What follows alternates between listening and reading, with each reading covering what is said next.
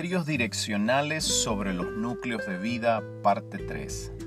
Amados hijos de Dios, seguimos aclarando los criterios necesarios para desarrollar la gracia que se nos ha dado como vida, la cual está basada en el conocimiento que podemos alcanzar acerca de la verdad. Esto es de Cristo, la verdad hecha persona. Por ello hemos venido dando algunos pasos en este camino maravilloso de fe, en donde la vida de la gestión y esto que hemos recibido se va expresando a través de nosotros. Y por ello somos hechos participantes de la familia eterna que Dios tiene, de la eclesía, de la amada esposa de Cristo, el único que es fiel y verdadero.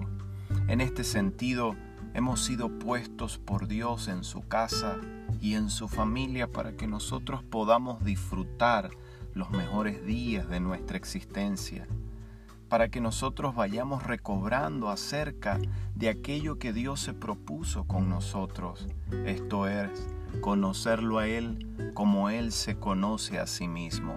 A esto la escritura le llama el superconocimiento, es decir, que nosotros contemos con la luz y podamos entender por experimentación y por expresión lo más nítido posible que se nos haya revelado a nosotros su vida. Esto es el trabajo de lo que hace el Evangelio del Reino. Por lo tanto, podemos decir como tercer criterio que el núcleo de vida es un hábitat para acrecentar en nosotros el superconocimiento acerca de la verdad y de la vida de nuestro Señor.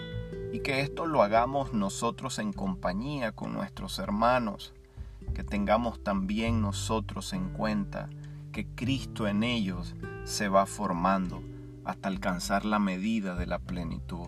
Esto es, de que todos nosotros nos volvamos como Cristo en nuestros días sobre la tierra. Ciertamente esto puede sonar como un asunto imposible, lo sabemos. Sin embargo, el Espíritu Santo ha dado testimonio fiel en la Escritura que la meta del Padre es que todos nosotros seamos modelados con la misma forma de su Hijo Jesucristo. Así lo resaltaba el apóstol Pablo en Romanos 8:29. También decía la misma voz apostólica, que nosotros al no creer esto le estamos haciendo a Dios mentiroso. Por lo tanto no podemos incurrir en ese error. Por ello debemos ser afirmados en nuestro entendimiento que el Espíritu de Dios puede hacer nuevamente en nuestras vidas lo mismo que hizo con el amado Hijo de Dios en aquellos días. Un núcleo de vida es el mejor lugar para alentar, para confirmar, para desarrollar a cada hijo de Dios, para que vaya conociendo cómo esa vida que el Padre le ha dado por gracia puede y debe ser desarrollada día a día, de manera consciente, de manera intencionada, a fin de que podamos dar un fruto maravilloso en una manifestación sin cesar, a donde se van dando cambios en nuestra vida, y la palabra cambio no es otra cosa que una forma de pensar diferente. Un cambio es retomar una mayor perspectiva.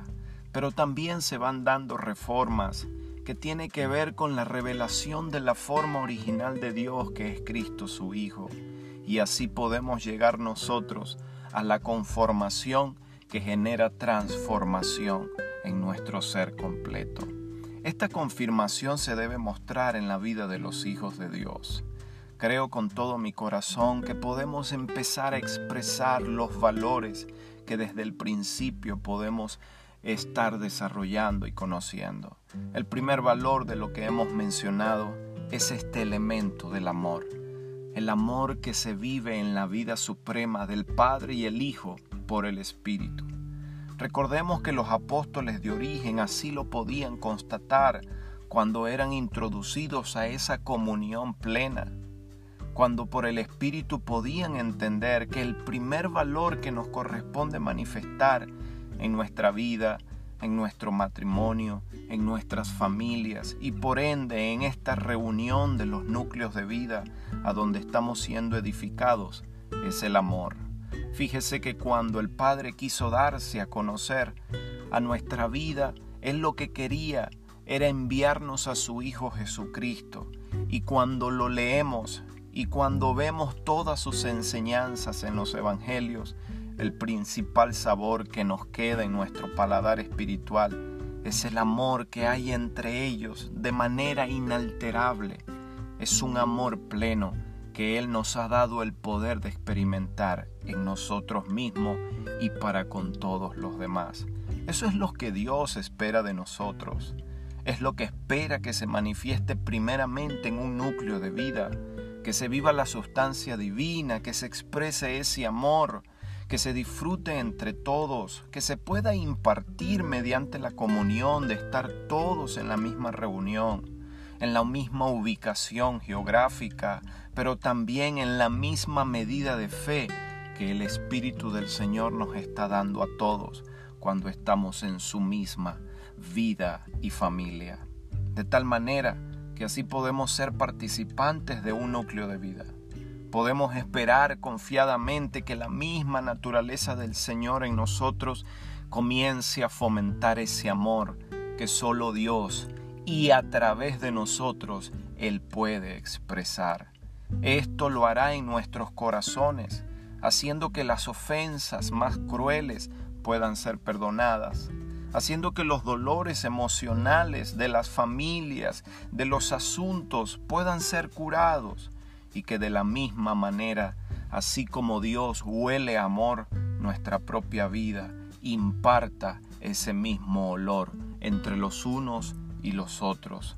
Bien lo recomendaba el apóstol Pablo cuando le escribía a los santos que vivían en Éfeso, al decir en esa carta en el capítulo 3, 17 al 19, para que habite Cristo por la fe en sus corazones, a fin de que podamos estar arraigados y cimentados en amor, que seamos plenamente capaces de comprender con todos, dice, con todos los santos, cuál es la anchura, la longitud, la profundidad, la altura, a fin de conocer el amor de Cristo. Vaya qué enorme consejo nos da la voz apostólica ese amor que excede a todo conocimiento, para que seamos llenos de toda la plenitud de Dios. Y más adelante en el capítulo 4 dice, yo pues estoy preso en el Señor, por lo tanto les ruego que como es digno de andar, así ustedes caminen conforme a la vocación a la que fueron llamados, con toda humildad y mansedumbre, soportándonos con paciencia los unos a los otros, en amor, solícitos en guardar la unidad del Espíritu en el vínculo de la paz. Con estas recomendaciones podemos entender, mis queridos, que la vida de la eclesía, de la iglesia del Señor, de esta familia eterna, solo puede ser lograda si los hijos que la conforman desde cada núcleo de vida pueden operar en esta misma naturaleza.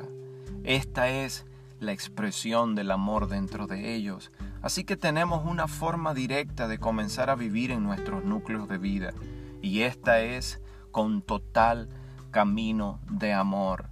Que los unos a los otros nos amemos, nos respetemos, nos perdonemos las ofensas, nos ayudemos los unos a los otros, teniendo a nuestros hermanos como mayores que nosotros mismos.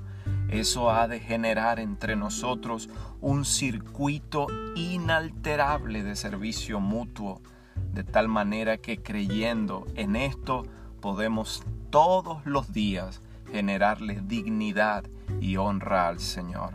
Así tenemos pues este tercer criterio para todos nosotros en Cristo el Señor.